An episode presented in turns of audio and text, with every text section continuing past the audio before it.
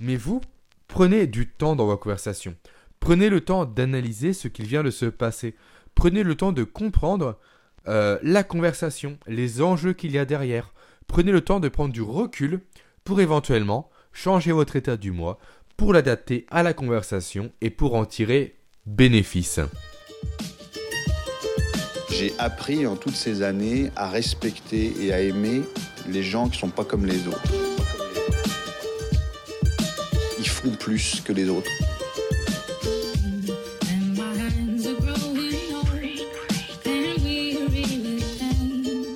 Ils font même plus pour les autres.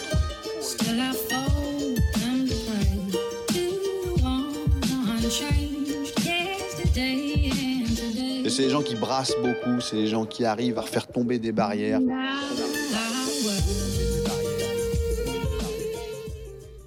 Bienvenue sur ce tout nouvel épisode de Saskiller.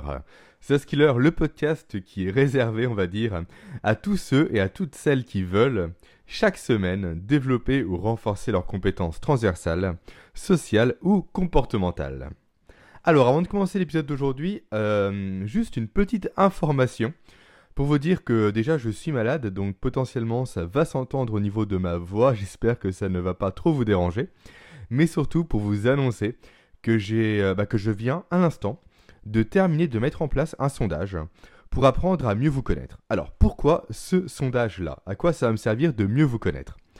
Simplement, ça va me permettre d'adapter encore plus mon contenu à vous à, vos besoins, à vos problématiques et à vos objectifs. bien sûr, dans le cadre du développement de vos compétences transversales. Le lien du sondage est juste en bas en description et également il sera présent sur l'article sur qui sera lié à ce podcast. Donc, si vous avez, allez, entre 5 et 10 minutes à me consacrer pour répondre à ce sondage, autant vous dire que ça va beaucoup m'aider. Et donc, par effet de ricochet, cela vous aidera également dans le développement de vos compétences transversales. C'est parti, on commence l'épisode du jour. Donc, cet épisode est l'avant-dernier, je pense, l'avant-dernier épisode de ma série d'épisodes qui est consacré à l'analyse transactionnelle. Alors, après avoir vu ensemble ce qu'est l'analyse transactionnelle, ce que sont les états du mois, donc les états parents, adultes et enfants, et enfin ce que sont les subdivisions des états du mois. Donc, pour rappel, le parent nourricier, le parent normatif, l'enfant libre, l'enfant euh, soumis et l'enfant rebelle. Nous allons, aujourd'hui, enfin, j'ai envie de dire, nous pencher au cœur même de l'analyse transactionnelle, à savoir ce que sont les transactions. Alors, une transaction, c'est quoi? Le plus simple pour, euh, pour comprendre ce qu'est une transaction, c'est de vous dire tout simplement que c'est ni plus ni moins qu'un échange. Le terme transaction, avant tout, selon moi, c'est du marketing, c'est du branding. C'est un terme que la personne qui a créé l'analyse transactionnelle a mis en place pour que sa méthodologie de communication soit connue plus facilement de tous. Ça apporte également une certaine valeur perçue à l'outil qu'il a développé. Il ne parle pas de communication, il parle de transaction. C'est ça qui le différencie un peu des autres. Mais tout ça pour vous dire qu'au final, comme vous allez le voir, c'est ni plus ni moins qu'un échange entre deux individus. Échange qui peut être bien sûr soit verbal, soit non verbal. Pour vraiment simplifier, on a un individu A qui va émettre un stimuli, ou un stimulus, je ne sais plus. Donc ce peut être un mot, un geste ou encore une expression. Et un deuxième individu, un individu donc B, qui va à son tour, en réponse, émettre son propre stimulus. C'est donc ça une transaction, c'est donc ça un échange. Parlons maintenant de ce que sont ces échanges dans le cadre de l'analyse transactionnelle. Alors, Eric Berne, la personne qui est à, l'origine de l'analyse transactionnelle, a mis en évidence, durant ses recherches, trois types de transactions entre les états du mois. Donc, l'idée du podcast d'aujourd'hui va être de vous expliquer précisément ce que sont ces types, ce qu'ils impliquent et également comment les reconnaître. Je vais enfin, à la fin de cette présentation-là, vous présenter un quatrième type qui lui n'est pas, euh, comment dire, qui ne résulte pas du travail d'Eric Berne, mais qui est un complément très important que vous devez maîtriser. Donc restez bien jusqu'au bout. Alors ces trois types de transactions principaux, ce sont lesquels? Le premier type, c'est la transaction complémentaire. La deuxième, c'est la transaction croisée. Et enfin, la troisième, c'est la transaction qui est appelée tangente. Alors maintenant, on va rentrer en détail, parce que si vous m'écoutez, c'est que vous aimez justement rentrer dans les détails. Commençons par le début. Qu'est-ce que la transaction complémentaire? Qu'on appelle également la transaction simple. En fait, c'est une transaction dans laquelle chaque individu, donc qu'il soit deux ou plus, va adopter un état du mois qu'il va garder tout le long de la conversation. Il ne va pas changer d'état du mois. Cet état du mois peut être soit le même que les autres protagonistes, que les autres participants à la conversation, soit il peut être différent de ces derniers. Et ça, on va dire que c'est la transaction idéale. C'est la transaction dans laquelle tout va bien se passer.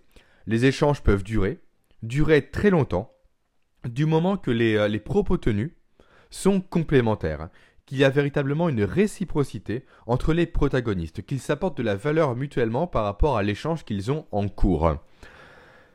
Tant qu'il n'y a pas de, de conflit, tant qu'il n'y a pas de changement de d'état du moi d'au moins un protagoniste, la situation va rester calme, l'échange va rester cordial, tout va bien se passer.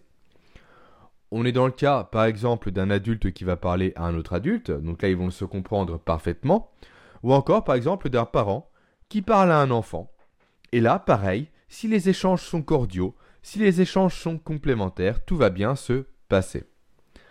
Euh, quand je parle de parents, d'adultes et d'enfants, bien entendu, je parle des états du moi et non pas de, du statut de la personne qui va parler, si je puis dire ainsi. Voilà, ça c'est le BABA, c'est la transaction complémentaire, c'est la première transaction qu'il existe et c'est celle qui fonctionne le mieux. Avant de passer aux transactions suivantes, qui elles sont un peu plus complexes, qui vont euh, mettre en dire, mettre en jeu plusieurs états du mois et même des changements d'état du mois, et c'est là que ça devient un peu conflictuel pour vous euh, teaser un peu la suite.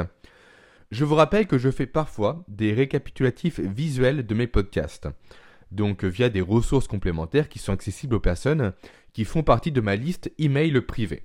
Donc, si vous n'en faites pas encore partie, il y a un lien juste en bas en description pour la rejoindre. Tout ça pour vous dire que cet épisode, justement, sera accompagné d'une ressource complémentaire qui vous permettra plus facilement de comprendre les transactions suivantes et les relations entre les individus dans le cadre de ces transactions-là. Voilà, c'était le, petit aparté. Passons maintenant à la transaction donc suivante, la transaction croisée. La transaction croisée, c'est une transaction, donc un échange, dans, laquelle, en fait, ce qu'il va se passer, c'est que la réponse d'un individu sera faite par un autre état du moi que l'état qui a été sollicité à l'origine. Alors vous voyez, ça commence à être un peu, euh, un peu plus compliqué à visualiser, d'où l'importance de la ressource complémentaire. Je vais m'expliquer quand même pour essayer de vous, euh, vous faire comprendre précisément le mécanisme qu'il y a derrière. Typiquement, une personne qui a un état du moi parent s'adresse à un parent, donc à une autre personne qui a cet état du moi. Sauf qu'en réponse, le parent 2, on va dire, ne va pas répondre en tant que parent, mais en tant qu'enfant. Il va changer, tout simplement, d'état du moi lorsqu'il va apporter une réponse au stimulus qui lui a été proposé, qui lui a été émis. Et ce type de transaction finit toujours, rappelez-vous bien ça, finit toujours en conflit et en malentendu. Et à terme, la conversation se termine forcément. Il n'y a rien de constructif dans une euh, transaction croisée. Jamais. Il n'y a rien de gagnant-gagnant. Chaque personne en ressort frustrée, chaque personne en ressort énervée. C'est comme si les deux protagonistes n'étaient pas, comment dire, sur la même longueur d'onde. Ils n'arrivaient pas à communiquer ensemble. C'est ça, le côté un peu perfide, on va dire, le côté un peu négatif et néfaste de la, de la transaction croisée. Je vais vous donner un exemple qui vous parlera, un exemple réellement concret pour vous illustrer ce qu'est une transaction croisée dans la vie de tous les jours. Et quand je parle de, vie de tous les jours, euh, c'est véritablement approprié car ça concerne un peu la vie de couple. Donc, euh, madame, messieurs, peut-être que vous allez vous reconnaître là-dedans. Et peut-être que grâce à ça, vous allez changer par la suite votre façon de communiquer à votre conjoint ou à votre conjointe. C'est ce que j'espère.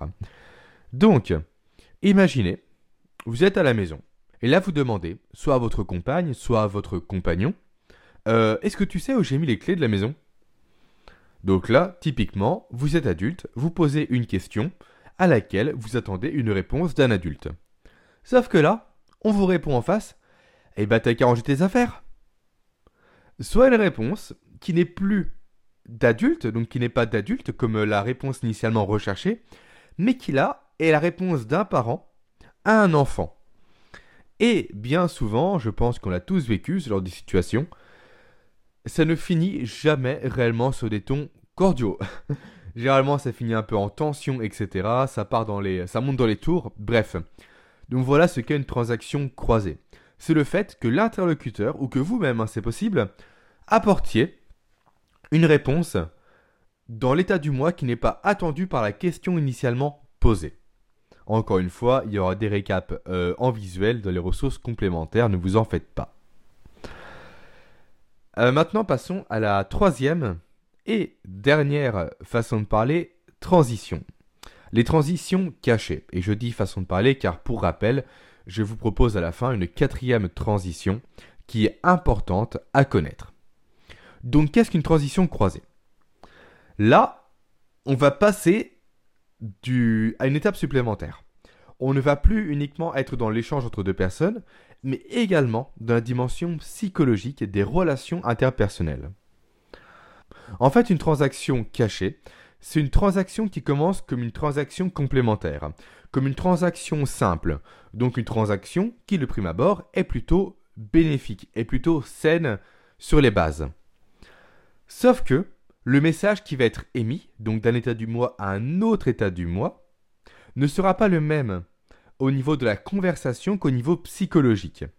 Au niveau psychologique, ce vont, ce vont être deux autres états du moi qui seront mis en jeu. Ce type de transaction-là est véritablement trompeur.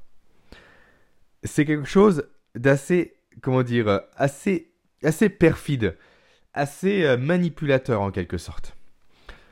Je vais prendre un exemple concret parce que je peux comprendre que ça ne vous parle pas comme ça de prime abord.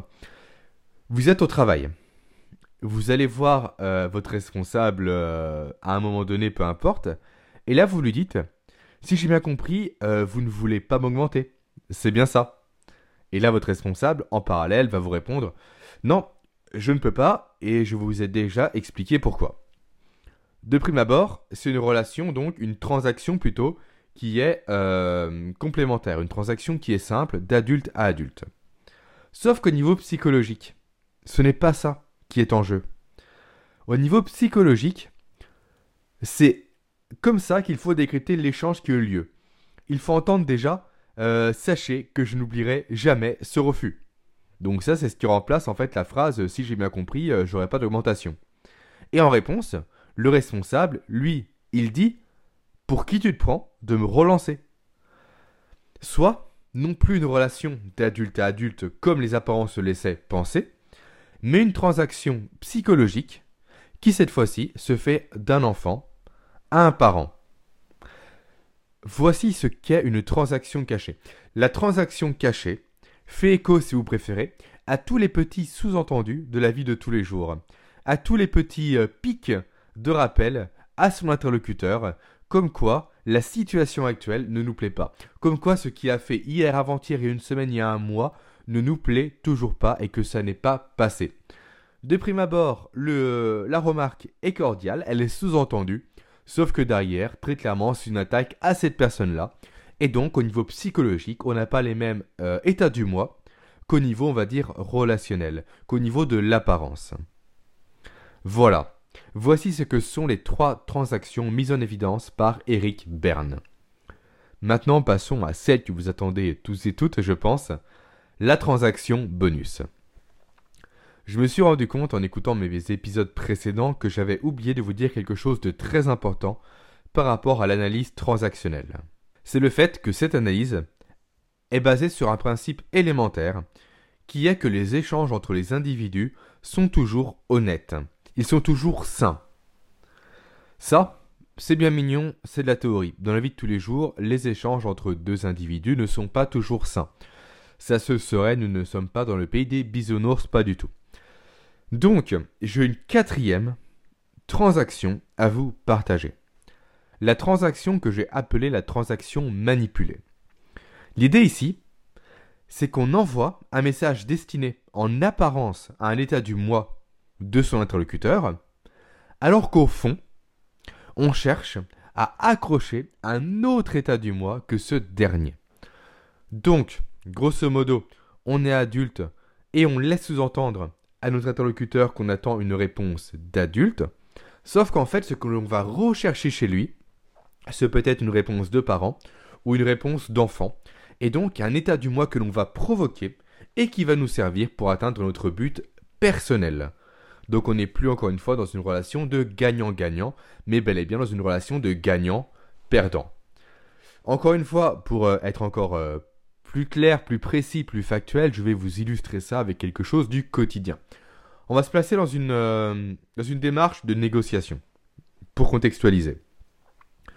Là, on dit que c'est vous qui parlez à une autre personne. C'est vous qui avez négocié l'offre. Vous dites à la personne, c'est ma dernière offre. Après, il sera trop tard. Et là, votre interlocuteur vous répond simplement, bon ok, d'accord, pas de souci. En apparence, si vous avez bien compris mes épisodes, vous savez que nous sommes dans une relation, encore une fois d'apparence, qui est adulte à adulte. Sauf si on creuse un peu, si on décortique, on remarque qu'on a plutôt un adulte qui va parler à un enfant.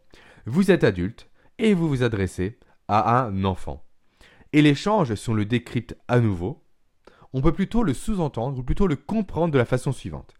Attention, c'est moi qui décide, c'est ma dernière offre, tu signes maintenant ou c'est foutu. Et là répond la personne en, en réponse, justement, ok, c'est compris, je m'incline. Donc on n'est clairement plus dans la, partie adulte à, adulte, mais on est bel et bien d'un adulte qui va chercher à changer l'état du moi de son interlocuteur pour le faire passer au stade enfant. Et donc pour avoir le dessus sur lui et donc pour gagner l'échange, pour se placer dans une relation gagnant-perdant. Encore une fois, tout sera en ressources complémentaires pour toutes les personnes qui ont besoin d'avoir un support visuel pour mieux comprendre tout ce que je viens de vous dire. Donc voilà ce que sont les transactions. Voilà ce qu'est un peu le cœur même de l'analyse transactionnelle. Donc l'idéal, si vous l'avez compris, si vous avez cette mentalité de vous placer en tant que gagnant-gagnant dans les échanges que vous avez avec les autres, si vous souhaitez avoir des échanges justement constructifs, il faut que vous cherchiez à tout prix à placer la conversation que vous avez avec la personne dans un contexte de transaction complémentaire. Si je reformule un peu, il faut que vous adaptiez votre état du moi personnel à celui de votre interlocuteur. Et maintenant que vous avez tous les éléments nécessaires pour identifier les transactions croisées les transactions cachées et même les transactions manipulées, vous êtes capable justement de vous adapter plus facilement, d'être beaucoup plus souple et surtout, c'est très important de prendre du recul sur la conversation qui a lieu actuellement pour recentrer l'échange et pour le rendre productif, pour le rendre gagnant-gagnant, pour adapter votre état du moi à l'état du moi qui répond aux besoins de votre interlocuteur. En tout cas, si la recherche de relations gagnant-gagnant est votre but et est votre finalité.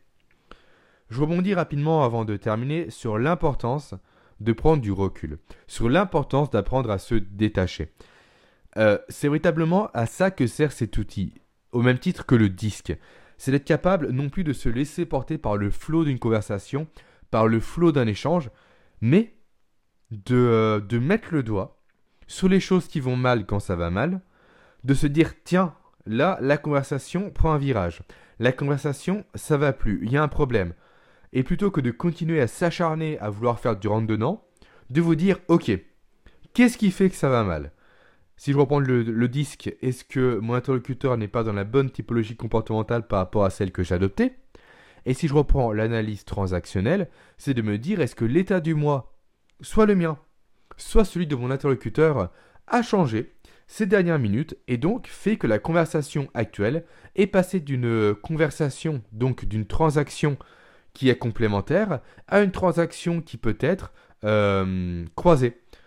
Ou est-ce que mon interlocuteur qui vient de m'aborder n'essaye pas de mettre en, place une conversation ou une transaction, si vous préférez, euh, cachée ou une transaction manipulée C'est réussir à prendre le recul de vous poser ces questions durant une conversation. Un des plus gros problèmes dans les échanges qu'on a aujourd'hui, je digresse un peu mais c'est important, c'est qu'on n'aime pas le silence. Les gens n'aiment pas avoir du silence. Peut-être en faites-vous partie. Euh, moi, je sais que c'est pas mon cas parce que, euh, au contraire, euh, je suis même plutôt assez silencieux quand je parle aux gens. Je préfère écouter que parler. Mais donc, les gens n'aiment pas le silence. Et dès qu'il y a un trou, dès qu'il y a un vide, les gens veulent le compléter en parlant très rapidement, en abordant un sujet. Mais vous, prenez du temps dans vos conversations. Prenez le temps d'analyser ce qu'il vient de se passer. Prenez le temps de comprendre euh, la conversation, les enjeux qu'il y a derrière. Prenez le temps de prendre du recul pour éventuellement changer votre état du mois, pour l'adapter à la conversation et pour en tirer bénéfice. Et non pas pour que ça se termine en conflit, en clash, et où personne au final n'en ressort satisfait. Voilà euh, l'avant-dernier épisode, je pense, euh, sauf euh, autre découverte de ma part entre-temps, sur l'analyse transactionnelle. J'espère qu'il vous aura plu et j'espère que j'aurai pas trop, au cours du podcast, interverti les termes transition et transaction. Je le verrai durant bah, le montage du podcast, hein, durant tout ce qui est mixage sonore notamment. J'espère que ce ne sera pas le cas. Avant de vous laisser, donc petit rappel pour le sondage.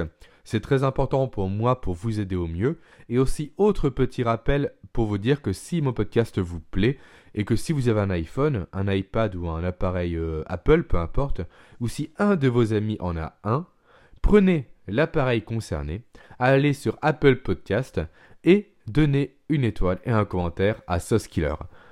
Euh, quand je dis une étoile, c'est plutôt une note d'ailleurs, idéalement 5 étoiles et non pas une étoile. Passez une très bonne fin de semaine, un très bon week-end et puis à la semaine prochaine. Au revoir. J'ai appris en toutes ces années à respecter et à aimer les gens qui ne sont pas comme les autres. Font plus que les autres.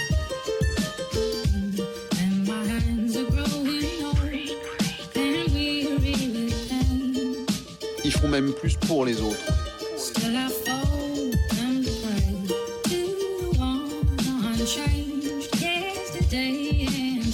c'est les gens qui brassent beaucoup, c'est les gens qui arrivent à faire tomber des barrières.